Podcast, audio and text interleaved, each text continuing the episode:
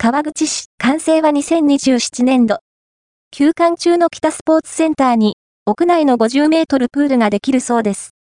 道合にある川口市立北スポーツセンター。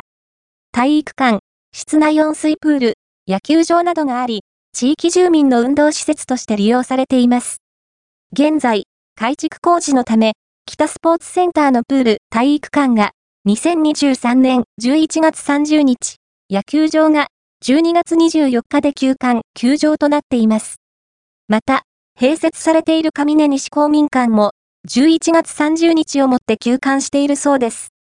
北スポーツセンターの休館について、詳しくは、こちら上根西公民館の休館について、詳しくは、こちら再開は、2027年度の予定となっておりますので、ご注意ください。